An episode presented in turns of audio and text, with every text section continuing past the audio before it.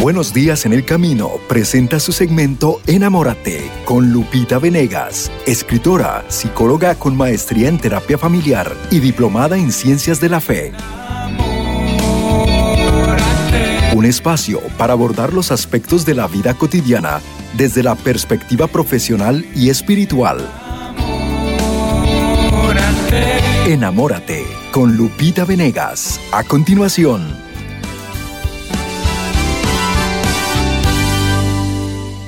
Familia de ESNE? Bienvenidos a esta emisión en la que te invito a enamorarte, a mirar como Dios mira. Enamórate.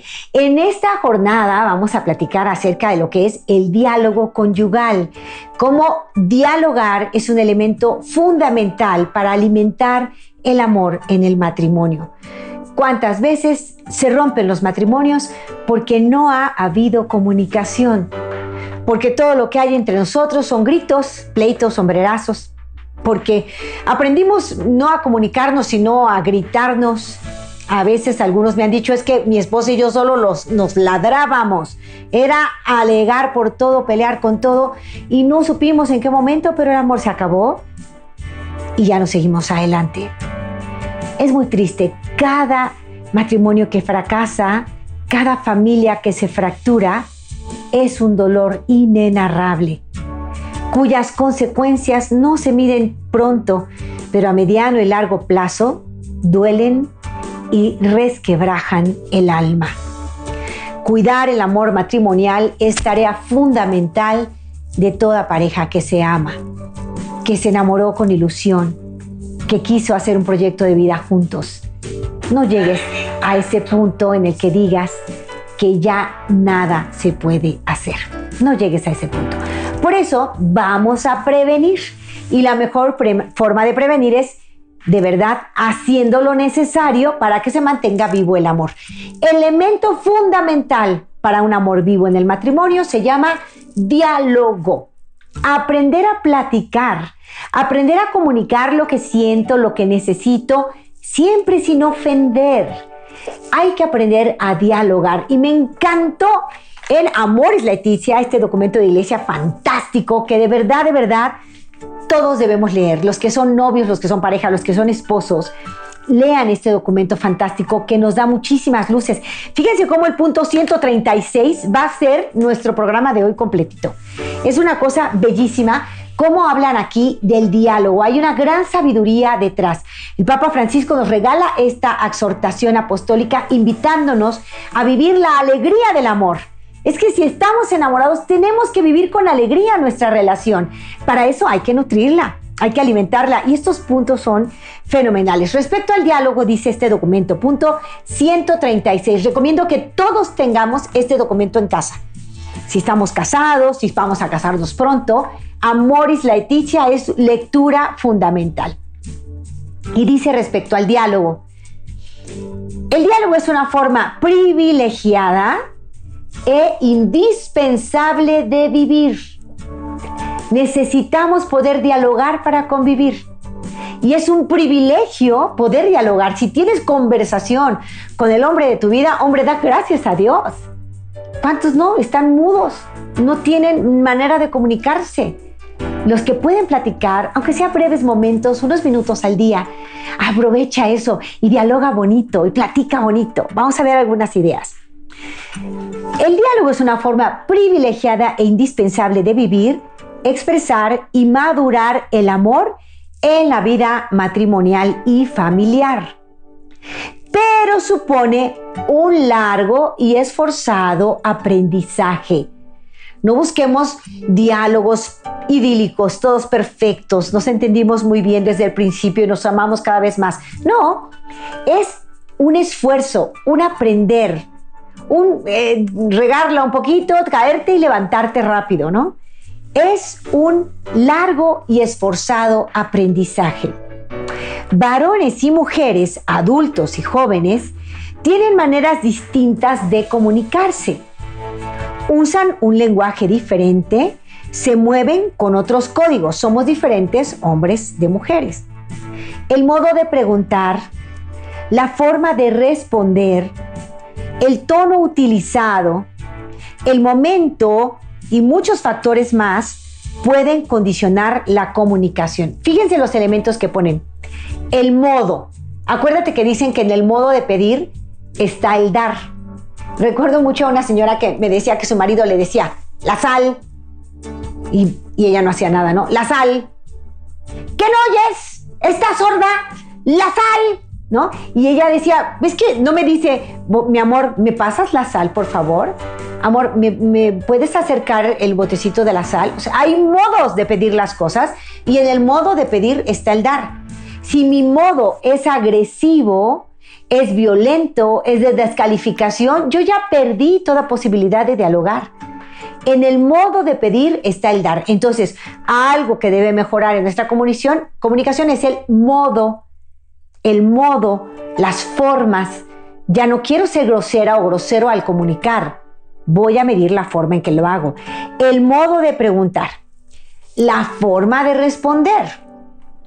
Él decía de malas la sal, la sal, y ella de malas le aplicaba la ley del hielo, lo ignoraba. Y entonces ahí se hace una guerra. Él está haciendo algo incorrecto y ella responde de otro modo incorrecto. El modo de responder, ¿no? El tono utilizado el momento, el tono utilizado, tiene que ver con el modo también, ¿no? Pero a ver, si él pide de malas, la sal, la sal, tú puedes responder, ¿quieres la sal, campeón? Amor mío, te paso la sal con mucho gusto, ¿no? Y ahí tú rompes el círculo del odio que se está dando allí, tú lo rompes con una buena respuesta. Una mamá hace poco me comentaba que llegó su esposo de, viaje, había ido cuatro o cinco días a una cuestión de trabajo, y cuando regresó, ella oyó el ruido de las llaves, ¿no? Que, llegaba. Ella estaba en su oficina, tenía ahí ella un consultorio médico, y, le dice, mi amor, ya estoy acá, estoy en el consultorio, en un momento te veo, bienvenido. Ella gritó desde adentro. Y entonces él de pronto abre la puerta del consultorio de ella y le dice, ¿eso que está en la mesa, según tú, es comida? Y ella inmediatamente se dio cuenta que venía de malas, que le estaba hablando de forma grosera, y le dijo, ¿ya te oíste? Hola, mi amor, bienvenido. ¿Ya te oíste tú? Entonces él cierra la puerta enojado, se va y sube con la hija y le dice, em, ¿no hiciste esto? Alguna cosa, ¿no? Le reclama alguna cosa y la niña contesta, la mamá escucha desde abajo a la hija muy inteligente también diciendo, a mí también me da mucho gusto verte, papi, bienvenido, ¿eh? Bienvenido y ya sobre lo que me preguntabas, contesta. Entonces, él tuvo oportunidad de no recibir por su agresión más agresión, sino que recibió retroalimentación sobre cómo se estaba comportando. En el modo de pedir está el dar. Y entonces en unos cuantos minutos se le bajó el coraje y empezó a decir cómo están familia, qué tal y tal, y empezó la conversación y todo bien, ¿verdad? ¿Por qué? Porque supieron detener la agresión con una respuesta dulce, con una respuesta que hace mirar al otro, mirarse a sí mismo como que estoy haciendo, ¿no? Él se hizo consciente de que en efecto venía enojado por alguna razón y estaba desquitando el coraje con quienes ni la deben ni la temen, ¿no? Pero ¿qué pasó ahí? La respuesta inteligente la búsqueda del diálogo de parte de su mujer y su hija ayudaron muchísimo a que él corrigiera su postura. ¿Qué pasa si no ayudamos? Si el otro viene agresivo y yo contesto con agresión, lo único que ocurre es que genero la guerra. Y ahí en esa guerra luego que viene, ya no te hablo, ahora me enojo, ahora te empujo la puerta, ahora me largo, y de ahí es una escalada terrible, terrible. Así es que fíjate, para que haya diálogo, acuérdate de mejorar el modo de la pregunta, mejorar el tono de la respuesta, mejorar las condiciones, los momentos. Además, dice este punto 136, siempre es necesario desarrollar actitudes que son expresión de amor y que hacen posible el diálogo auténtico. Fíjense qué bonito. Darse tiempo, y subraya, tiempo de calidad, que consiste en escuchar con paciencia y atención hasta que el otro haya expresado todo lo que necesitaba expresar. Esto requiere ascesis, es decir, esfuerzo, de no empezar a hablar antes del momento adecuado. En lugar de comenzar a dar opiniones o consejos, hay que asegurarse de haber escuchado todo lo que el otro necesita decir. todo lo que el otro necesita decir. Esto implica hacer un silencio interior para escuchar sin ruidos en el corazón o en la mente. Despojarse de toda prisa. Dejar a un lado las propias necesidades y urgencias y hacer espacio. Fíjate, ¿quieres mejorar tu diálogo conyugal? Date tiempo para escuchar, para no buscar defenderte en la primera oportunidad, para conocer de verdad lo que el otro tiene en su corazón. Te escucho hasta el final, me interesa escucharte. Te amo. Despójate de prisas, de tus propias necesidades, de tus propias urgencias. De pronto deja todo a un lado y mírale a los ojos y dile, aquí estoy, te quiero escuchar. Muchas veces uno de los cónyuges no necesita una solución a sus problemas, sino solo ser escuchado. Y eso nos pasa mucho a las mujeres. No queremos que nos des soluciones, que resuelvas todo, que me critiques, que no, no, quiero que me escuches y que al final me digas, ay, mi amor, ¿y cómo te sientes? Y nada más, nada más. Tiene que sentir que se ha percibido su pena, su desilusión, su miedo, o su ira, o su esperanza, o su sueño, lo que haya querido comunicar, que el otro lo haya escuchado. Son frecuentes lamentos. Es que no me escucha, cuando parece que lo está haciendo en realidad está pensando en otra cosa. Es que hablo y siento que está esperando que termine ya. Cuando hablo intenta cambiar el tema, me da respuestas rápidas para cerrar la conversación. Esas son las quejas de aquellos que dicen en mi casa no hay diálogo. Entonces, para que el otro no tenga esa percepción, empezar a tener esta actitud de dejo todo y te escucho. Te quiero escuchar. Te quiero conocer. Quiero sentir tu sentir. Puede ser que yo no llegue a estar de acuerdo contigo, pero quiero comprenderte, quiero sentirte. Eso mejorará mucho el diálogo. Otro punto, desarrollar el hábito de dar importancia real al otro. Es un hábito. Dale importancia real. Se trata de valorar su persona, de reconocer que tiene derecho a existir, a pensar de manera autónoma, a ser feliz. Nunca hay que restarle importancia a lo que diga o reclame. Aunque sea necesario expresar el propio punto de vista, primero escucha y dale importancia.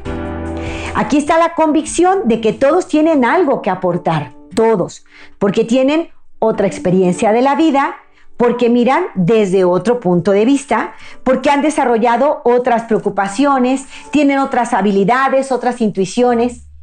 Acuérdate de esa imagen que nos han dado, que es muy bonita, de, cinco personas que les cerraron los ojos y les invitaron a describir lo que tocaban. Y a cada una la pusieron a tocar una parte distinta de un elefante. Una persona a ojos vendados estaba tocando la oreja otra persona tocaba la trompa del elefante, otra más tocaba una pata del elefante, una más le tocó eh, tocar la cola del elefante. El, marfil, este, eh, bueno, este elefante tenía, ¿cómo se llaman? Sus colmillos, ¿verdad? Colmillos del elefante. Bueno, cada quien tocaba una parte distinta y decía, oh, el elefante es como una mantarraya, ¿no? Tal vez el que tenía la oreja. El elefante es como una gran columna, el que tenía la pata. El elefante es como una serpiente, el que tenía la trompa. Cada uno describía lo que tenía enfrente de acuerdo a lo que podía tocar, a lo que podía percibir. Entonces, es interesante poder escucharlos a todos para hacernos una idea más amplia, una visión de conjunto de la realidad que se está describiendo. Entonces, de pronto, poner interés real Quiero ver las cosas como tú las ves. Esto es desarrollar empatía, es inteligencia emocional. Y para poder dialogar, lo primero que tenemos que hacer es desarrollar el hábito de saber escuchar, dándole verdadera importancia al otro. Me importa lo que dices, me importa las razones por qué lo dices, cómo lo ves. Yo lo veo diferente, pero quiero verlo como tú lo ves. Es que yo lo veo distinto. Pero a ver, me voy a meter a tu canal desde donde tú lo estás viendo, ¿no? Es posible reconocer la verdad del otro, el valor de sus preocupaciones más hondas, el trasfondo de lo que dice, incluso detrás de las palabras agresivas. A veces hay palabras agresivas en el otro, pero está ocultando un miedo que él, que él tiene. Hay que tratar de ponerse en su lugar e interpretar el fondo de su corazón. Detectar lo que le apasiona. Tomar esa pasión como punto de partida para profundizar en el diálogo. ¿Cuál es tu pasión? A veces es la justicia, es que quiero que haya justicia, es que quiero eh, salvar al planeta, es que quiero ver qué es lo que hay detrás. La amistad es lo más importante, no voy a tirarle tierra a mi amigo, qué sé yo. En el punto 139 nos dice Amores Leticia, amplitud mental. Esto es para no encerrarse con obsesión en pocas ideas. Hay que tener flexibilidad para poder modificar o completar nuestras propias opiniones. Es posible que de mi pensamiento y del pensamiento del otro pueda surgir una, nueva síntesis que enriquezca a los dos. La unidad a la que hay que aspirar no es uniformidad, es una unidad, unidad en la diversidad.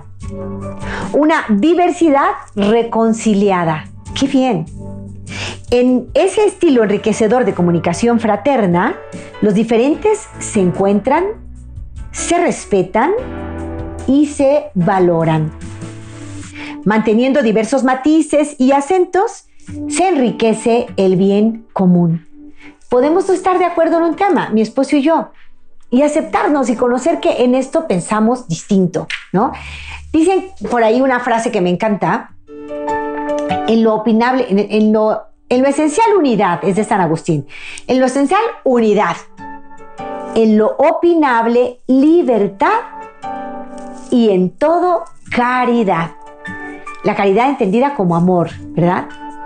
Fíjate, en lo esencial unidad, en lo opinable libertad, pero en todo caridad.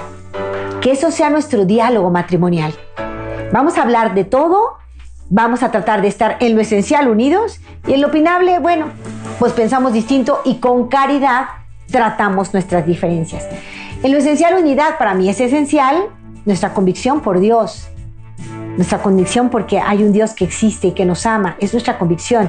Puede ser que por ahí haya alguna pareja que me diga, Lupita, yo soy ateo, mm, ateo radical y mi mujer es muy religiosa. Yo la respeto, yo la apoyo, yo la dejo ir a sus cosas, está enamorada de la Virgen, pero también le pido respeto. Entonces, bueno, a lo mejor ahí lo esencial eh, en, esta, en esto de tener la misma fe, pues ya va a ser muy difícil porque ya se casaron, ya tienen cinco hijos, ya, bueno, tarde a lo mejor ella dijo cómo me casé con un ateo, qué sé yo, no sé, pero es esencial, por ejemplo, respetarse y amarse y decir, bueno, queremos lo mejor. Yo encuentro lo mejor en mi relación con Dios. A lo mejor tú encuentras lo mejor en tus valores, tu honestidad, tu rectitud de conciencia, qué sé yo, ¿no? Pero tratar de buscar cosas esenciales en las que estemos totalmente unidos y en lo demás, pues libertad. Eh, el tema de la fe, pues es un tema delicado. Quienes conocemos a Jesucristo, estamos enamoradas de Él, enamorados de Él, sabemos que Él es la verdad. Él es la verdad, Él es el camino, la vida, Él es la verdad. Eh, pero nadie posee la verdad completa, Él la va revelando, ¿no? La vamos conociendo a lo largo incluso del caminar de la historia de la humanidad. Pero esa verdad que Cristo nos revela manda en primer lugar el amor manda en primer lugar el amor. Así es que eso es lo que debe distinguirme como creyente, el amor, el respeto. Y, este hombre eh, ateo que dice respeto a mi mujer, que, que cree en la Virgen y todo eso, muy bien, muy bien porque lo hace. Y ella, con su ejemplo, con su eh, cercanía de Dios y con sus actitudes también se lo podrá ganar a él, seguramente. Conozco historias muy lindas de ateos de toda la vida que al final de su vida piden un buen confesor y piden una reconciliación y, el ejemplo de su esposa les cambió la vida, ¿no? Conozco ateos famosos, por cierto, cuyas esposas santas les devuelven la fe. Pues nada, a vivir la caridad en primer lugar, que eso sí que es esencial, ¿verdad? Es importante la capacidad de expresar lo que uno siente sin lastimar. Yo siento tristeza, siento dolor, siento frustración, pero yo no te culpo a ti o te hago el malo la historia, no. Esta es una situación mía, ayúdame, ¿no? Hay que utilizar un lenguaje y un modo de hablar que pueda ser aceptado o tolerado por el otro. Aunque el contenido sea exigente, pero hablar sin ofender, plantear los propios reclamos, pero sin descargar la ira como forma de venganza. Evitar un lenguaje moralizante que solo busque agredir, ironizar, culpar, herir. Hay muchas discusiones en la pareja que no son por cuestiones muy graves. A veces se trata de cosas pequeñas, poco trascendentes, pero lo que altera los ánimos es el modo de decirlas, la actitud que se asume en el diálogo. El modo de decir, el querer imponer, el pretender que yo soy superior a ti, a mí tienes que pedir perdón de todo y tienes que hacer las cosas como yo digo, cuidado. Ahí nuestra intención no está siendo recta, sino viene de parte de alguien que quiere controlar. Y las personas controladoras la verdad es que sufren mucho, mm, tienen una personalidad más irritable, tienden a la histeria. Es triste. Mejor no ser tan controladores, dejarle el control a Dios y tratar de ser flexibles en la vida cotidiana. Fíjate en esto, tener gestos de preocupación por el otro, demostraciones de afecto, es una forma de dialogar. El amor supera las peores barreras. Cuando se puede amar a alguien o cuando nos sentimos amados por él, logramos entender mejor lo que quiere expresar y hacernos entender. Superar la fragilidad que nos lleva a tenerle miedo al otro como si fuera un competidor. Es muy importante fundar la propia seguridad en opciones profundas, convicciones, valores, no en ganar una discusión o en que nos den la razón, no, en que prevalezca un valor. Quiero que prevalezca aquí el amor. Reconozcamos que para que el diálogo valga la pena, hay que tener algo que decir. Este punto me encantó. Hay que tener algo que decir. Eso requiere una riqueza interior que se alimenta con el conocimiento, con la lectura, la reflexión personal, la oración, la apertura a la sociedad. O sea, yo quiero tener de qué platicar, pues tengo que tener materia de qué platicar.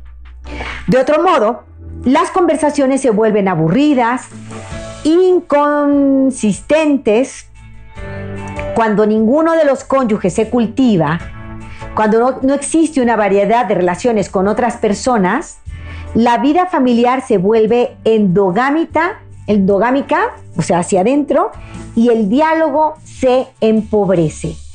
Quiero mejorar mi diálogo, acuérdate, voy a mejorar el modo de pedir, el modo de responder, voy a buscar el momento adecuado para platicar, pero voy a buscar también un tema de conversación, enriquecerme en la vida de oración, de reflexión, de estudio, de apertura al mundo.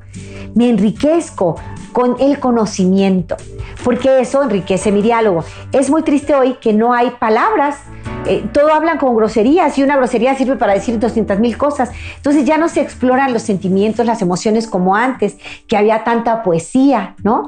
Ahora se ha empobrecido todo esto porque se ha empobrecido el lenguaje. Dicen que tu mundo es del tamaño de tu lenguaje. Cuando tienes palabras para expresar más y más, y, sobre todo palabras para expresar emociones, eso es fantástico. Te ayuda a ti a, liberarte a veces de, de, esa presión, de esa tristeza tan grande y saber expresar. Y si hablamos de diálogo, acuérdate, yo quiero hablar un poco y escuchar mucho. Quiero conocerte mucho y quiero llegar a acuerdos en los que los dos vayamos en la misma dirección. Vamos a hacer del diálogo una herramienta que fortalezca nuestro amor si últimamente todo el tiempo es pelearse, si no llegan a nada, si no tienen tema de conversación, eso, eso debe cambiar. ¿Cómo lo vas a cambiar? Empieza por ponerte a leer cosas interesantes que luego puedas compartir. Eh, puedes leer una historia o ver una película y después platicar, dialogar. Hoy con tantos documentales y cosas interesantes en, en, las redes y demás, podemos enterarnos de algún tema de interés de los dos o del otro a él le, encanta esto de la, de la, armamentación durante la guerra, pues me investigo un poquito para poder compartir. Le encanta el deporte, pues me investigo un poquito y hablamos de esto. O hablemos de este otro tema que nos interesa, sobre cómo apoyar a las casas hogar, qué sé yo. Busca temas de interés común, prepárate un poquito con la lectura, con una conferencia, con una película también. Prepárate un poquito para tener tema de conversación y de pronto poder expresar lo que sientes sobre el tema que están conversando. Y así empezar a mejorar el diálogo conyugal. Hasta aquí, mis hermanos, el tema del día. Voy a la pausa y al regreso espero tus llamadas y comentarios. En esta ocasión van a ser todos por escrito. Llama, deja tu mensaje y leo tu mensaje escrito para dar respuesta enseguida. Diálogo conyugal, el tema del día. Vamos a ir a la pausa, te doy los números al regreso y recuerda, puedes dejarme tu mensaje escrito y por escrito vamos a dar también respuesta. Unos momentos regresamos a Enamórate con Lupita Venegas.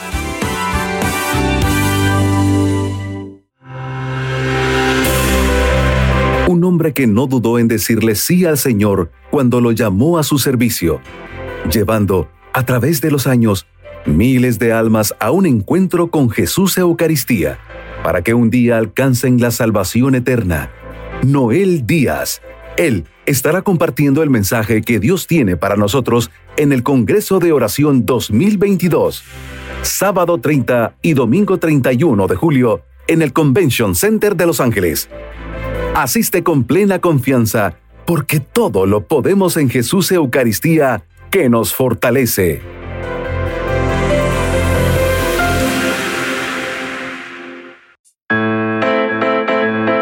A ti que nos escuchas, recuerda lo importante que es dar, de lo que Dios nos ha dado para el bien de los demás. Y una de las mayores bendiciones es contribuir con difundir el mensaje de salvación. Te invitamos a ser un sembrador de Jesús con María. Si quieres saber cómo puedes hacerlo, llámanos en Estados Unidos al 773 777 7773 y en México al 3345 37 63 26. Bueno, nos unimos nuevamente con Lupita Venegas en este su programa Enamórate. 26, repito el número de México, un poquito más complicado, 33 47 37 63 26. Puedes dejarme ahí tu pregunta por escrito y yo la recibo aquí con muchísimo gusto. Aquí tengo a mi querida Rebe que me está mandando esos, esas preguntas y comentarios de parte de todos ustedes. Hoy hemos hablado acerca del diálogo conyugal y la necesidad que tenemos de saber dialogar, de aprender. Es todo un proceso, pero hay que aprender. Acuérdate del modo, en el modo de pedir está el dar. Tengo aquí estas preguntitas de Carolina Velázquez. Gracias Carolina que me pregunta, ¿cómo dialogar con mi esposo? Dice muchas groserías, es ofensivo. Lo que me preocupa es que mis hijos están repitiendo su comportamiento. Carolina, es verdad, fíjate que el modo de comunicarnos es aprendido. Aprendemos violencia en la comunicación y aprendemos paz. Entonces, es muy triste lo que está pasando en tu hogar, pero hay una buena noticia. Se puede desaprender una conducta agresiva, violenta, grosera y reaprender un nuevo modo de comunicación, si es posible. Lo único que hay que hacer es, pues, eh, hacer conciencia, entender que es nocivo el uso de groserías en el hogar, buscar, investigar un poco al respecto y ver cómo tiene consecuencias incluso a nivel de la conformación neuroquímica cerebral y que conviene usar otro tipo de palabras. No es fácil porque tenemos malos hábitos y los malos hábitos son dificilísimos de erradicar, son vicios. Los vicios siempre hemos sabido que son muy difíciles de quitar, pero no es imposible. ¿Qué es lo que hay que hacer? Lo primero, mi amor, eh, lo primero es haz oración. Pídele a Dios toda su ayuda, dile, Señor, estamos edificando nuestra casa sobre arena. Mira el lenguaje que estamos usando, no es un lenguaje cristiano, perdónanos, Señor. Ayúdame a mí a ser un agente de paz en este hogar. Haz la oración de San Francisco o adjudicada a San Francisco que dice, haz Señor de mí un instrumento de tu paz. Donde haya odio, siempre yo amor. ¿no? Donde haya injuria, siempre yo justicia. Em, donde haya desorden, orden. Esta oración es muy bonita, consíguela.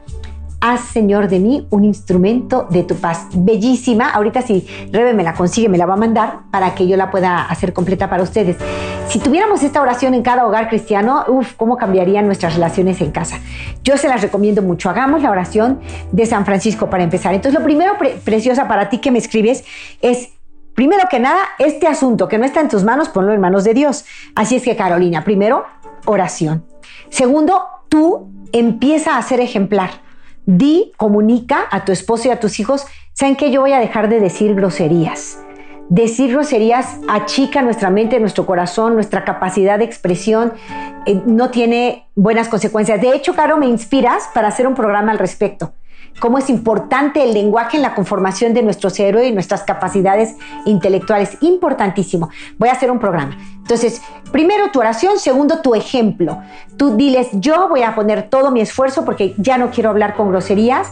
Creo que las groserías tienen malas consecuencias, incluso investigar un poco, hablar de esto con tus hijos, con tu esposo y, decir, tratemos, procuremos no decir groserías, ¿no? Hay familias que se ponen las pilas y dicen, sí, yo la verdad qué pena, el otro día se me salió una enorme enfrente de fulano de tal, qué sé yo.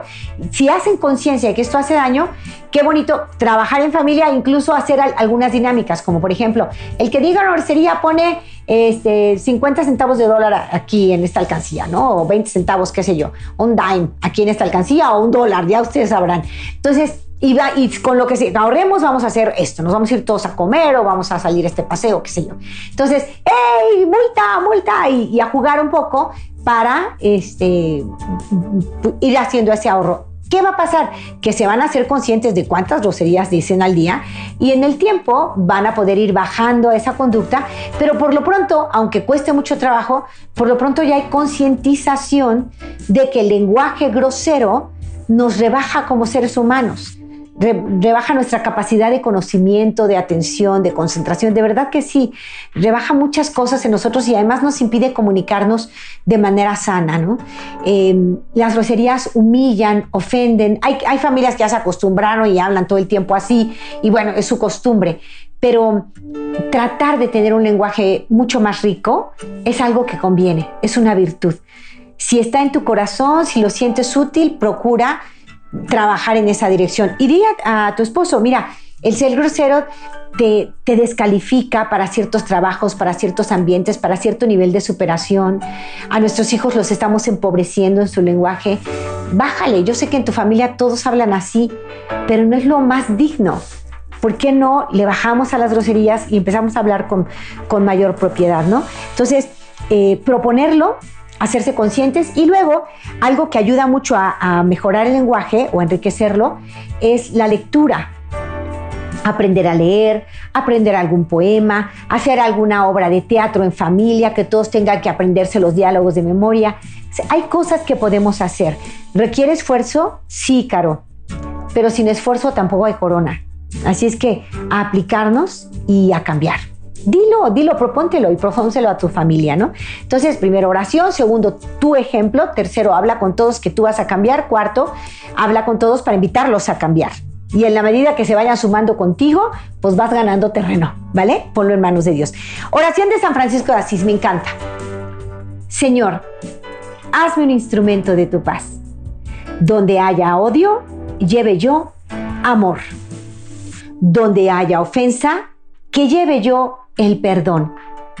Donde haya discordia, que lleve yo la unión.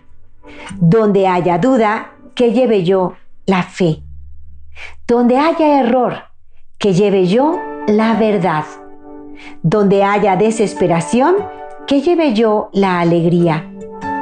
Donde haya tinieblas, que lleve yo la luz. Maestro Divino, Haz que yo no busque tanto ser consolada como consolar, ser comprendida como comprender, ser amada como amar, porque es dando como se recibe y perdonando es como se es perdonado, muriendo a mí mismo es como resucitaré a la vida eterna. Amén.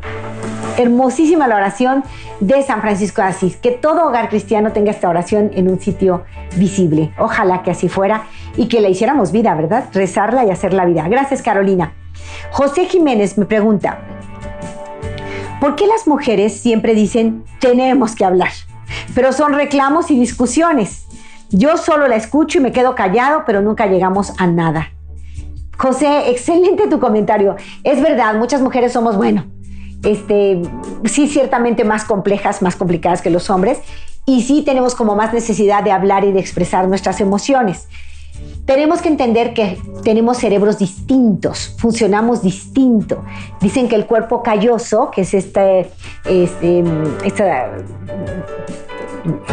estructura que está en medio del hemisferio izquierdo y derecho, una estructura cerebral, cuerpo calloso, tiene muchas más interconexiones el de las mujeres que el de los hombres. Y que es por eso que la mujer tiene más necesidad de hablar y además más facilidad para hablar y para expresar emociones y sentimientos. El hombre no. El hombre tiene menos facilidad. Entonces, a veces la mujer quiere sacar al hombre lo que no tiene, pues no puede expresar del mismo modo que tú.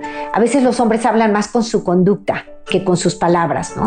Entonces, eh, tenemos que hablar, está bien, es bueno hablar, pero también mujer, no vayas como a imponer tu punto de vista, a regañar, a ningunear, a descalificar al otro que eso es lo que hace que él ponga una barrera cada vez más alta, ¿no? Lo estás atacando, le estás diciendo que se portó mal, que fue un tal por cual, que la regó, que te, cayó gordo, que cómo es posible, y le estás reclamando, reclamando, de alguna forma le estás mandando este mensaje.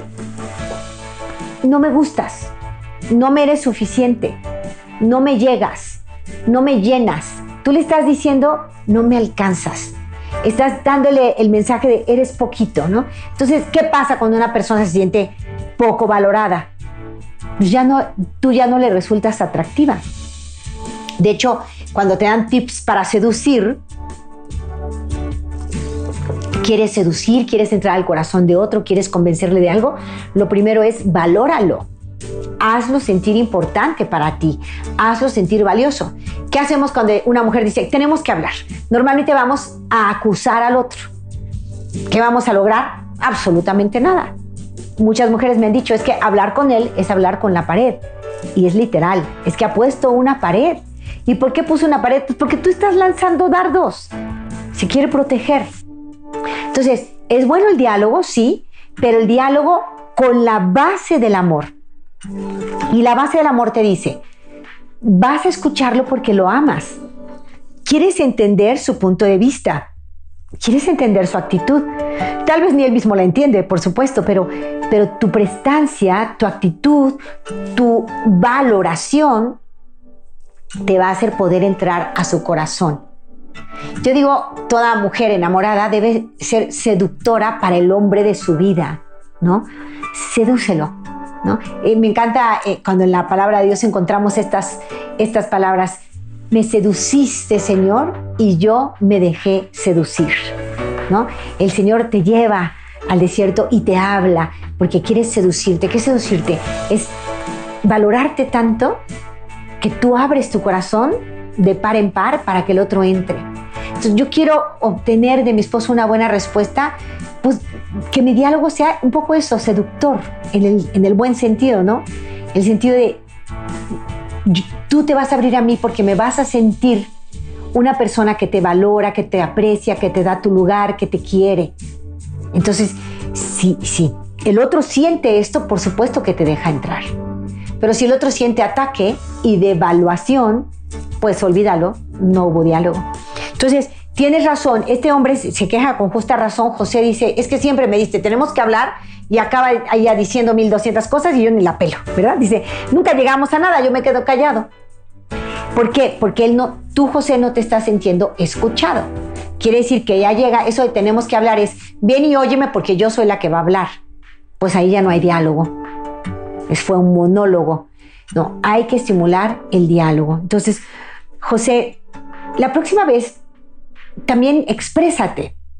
Y exprésate diciendo, mi amor, en todo lo que has dicho, me has mandado un mensaje, que mi opinión no, cuenta para nada, que lo que yo diga no cuenta para nada. Y eso, eso hace que yo me quede callado, que me sienta inútil frente a ti. Yo, yo te pido, si me puedes escuchar, si me puedes tomar en cuenta, te pido que cuando hablemos, me digas las cosas sin mandar el mensaje de que mi opinión no cuenta, porque si me mandas ese mensaje todo el tiempo, pues no te doy mi opinión.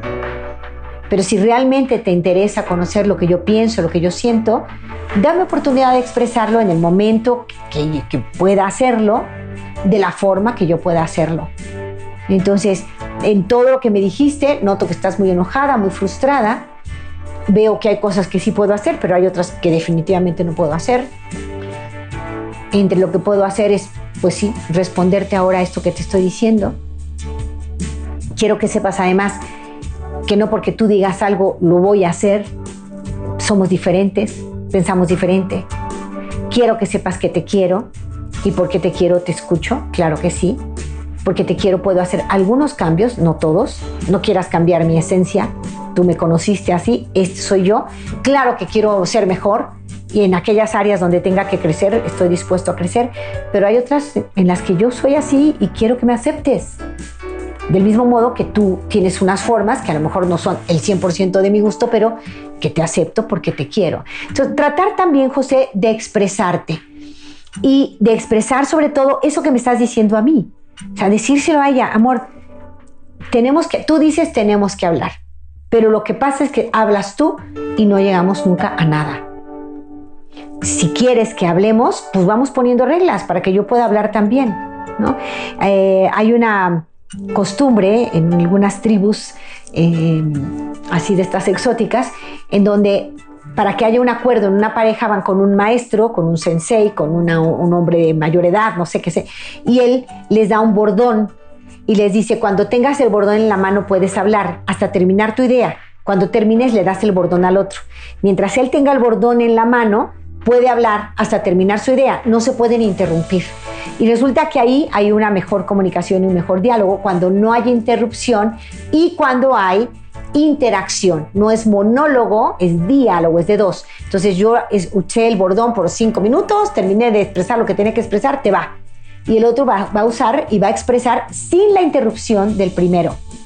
¿No? Eh, tú acabas de decir esto y esto y esto, yo entiendo esto, y si así fue, yo te quiero responder así. Bueno, son técnicas que pueden ser útiles, José, pero no te quedes callado porque ni, el solo hablar es bueno, ni el quedarse callado es bueno. Los dos son extremos. La respuesta es el diálogo. Hablo yo un poco, hablas tú un poco, ¿no? Y si podemos llegar a un acuerdo, muy bien. Y si no, podemos llegar al acuerdo en que estamos en desacuerdo, ¿verdad? Bueno, aquí no pudimos llegar a una conclusión, mi amor. Seguimos en posturas muy distintas. Platicamos más adelante. Tere Muñoz. Tere me pregunta, mi esposo nunca quiere hablar conmigo. No fueran sus amigos o hermanos, porque a ellos sí les pone atención. Y eso me molesta mucho. ¿Qué hago? Hay que ver qué es lo que habla con sus amigos o hermanos y hermanos que les pone tanta atención. Y ver tu modo de expresarte, Teresa. Porque lo mismo, o sea, ¿quién huye de la conversación? Pues el que se siente atacado, ignorado, el que se siente no tomado en cuenta. Pero si en cambio es tomado en cuenta, le das importancia, le das su lugar, pues a lo mejor eso es lo que tú necesitas. Si habla con amigos y hermanos, ¿qué significará? Acuérdate de esto, el hombre está donde se siente admirado. El hombre está donde se siente admirado. Si con sus amigos y sus hermanos se siente admirado, él está ahí, con todo su ser. Pone toda la atención, platica para padrísimo. Pero es que ahí se siente admirado. Entonces pregúntate qué tanto en tu actitud tú admiras a tu esposo. Esto es súper importante, ¿no? A veces nosotros decimos, es que no habla.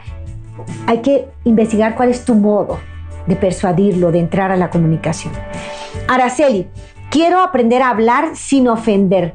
Dame algún consejo. Perfecto, Araceli. Mira, lo primero es, no vayas a la guerra sin fusil. Es decir, piensa, ¿de qué quieres hablar? A ver, quiero hablar del tema de que no es posible que todos los domingos vamos a casa de la familia de mi esposo. Yo quiero un domingo para nosotros. Yo quisiera ir con mi familia, pero como vive en otro país, pues no podemos, ¿ok? Entonces, un domingo familiar con ellos o dos si quieres y luego el tercero Solo nosotros, tú y yo y nuestro bebé, yo quiero eso. Bueno, supongamos que ha sido un tema muy difícil, que él dice, es domingo y es con mis papás. Ok, ¿cómo platicar? Entonces, primero pon tu fin en mente. ¿Cuál es mi fin? Y pensemos a largo plazo, ¿eh? Pensar a largo plazo es, yo quiero estar bien contigo. Yo quiero vivir enamorada de ti. Yo quiero cumplir 50 años de casada a tu lado y sentirme enamorada de ti. Ese es mi sueño, ese es mi fin. Cuando tenemos eso claro, entonces ya podemos tomar decisiones sabias en el caminito de la vida, ¿no? Entonces lo primero es, yo quiero estar bien contigo, este es mi fin. Segundo, a mí me gustaría un fin de semana para nosotros o un domingo para nosotros. Este es el tema que yo me inventé ahorita, ¿verdad? ¿Cómo se lo expreso de manera que sin ofenderlo, él me tome en cuenta? Entonces, puedes decir, amor, para mí es vital la familia como lo es para ti. Admiro mucho cómo tú le das lugar a tus papás, a tus hermanos. Me encanta que destines los domingos para que sea familiar. Me encanta eso. Y, y eso lo respeto y lo valoro mucho en ti. Yo en mi corazón tengo una necesidad, la necesidad de que también hagamos familia nuclear, la nuestra. Yo quisiera un domingo nuestro y que sea divertido y que seamos creativos y que mi, hijo o nuestros hijos lo disfruten solo con nosotros. ¿Qué te parece si un domingo del mes, un domingo del mes, hacemos algo para nosotros? Es que mi, familia se va a sentir ofendida. Pues se lo decimos de una forma inteligente, amor. Eh, eh, ¿Saben qué? Que vamos a entrar a un grupo de matrimonios y, y el cuarto domingo de mes vamos a estar en esta otra actividad. No sé, decirlo sin ofenderle a la familia, pero decir, queremos darnos este espacio, ¿no? Pueden ofenderse un poco, pero acuérdate, tu familia nuclear es tu familia primera. El tiempo se me va, ya después te daré más ideas, pero el más menos más para comunicar cosas difíciles. Empiezas en positivo, pides en medio el cambio y cierras con algo positivo. Yo te quiero, yo te admiro, yo te valoro, lo que tú decidas está bien. Bueno, esto sería una forma de empezar a hablar un tema difícil. Más, menos, más. ¿De acuerdo? Debo irme, los, los abrazo, los quiero. Préstame, madre, tus ojos para con ellos mirar, porque si con ellos miro, nunca volveré a pecar. Préstame, madre, tus labios para con ellos rezar, porque si con ellos rezo, Jesús me podrá escuchar. Préstame, madre, tus brazos para poder trabajar, que así rendirá el trabajo una y mil veces más. Préstame, Madre, tu manto para cubrir mi maldad, pues cubierta con tu manto, al cielo he de llegar. Préstame, Madre, a tu Hijo para poderlo yo amar, que si me das a Jesús, ¿qué más puedo yo desear? Y esa será mi dicha por toda la eternidad. Amén. Hasta pronto, familia. Este fue su segmento Enamórate con Lupita Venegas, de lunes a viernes a las 8 de la mañana dentro de Buenos Días en el Camino.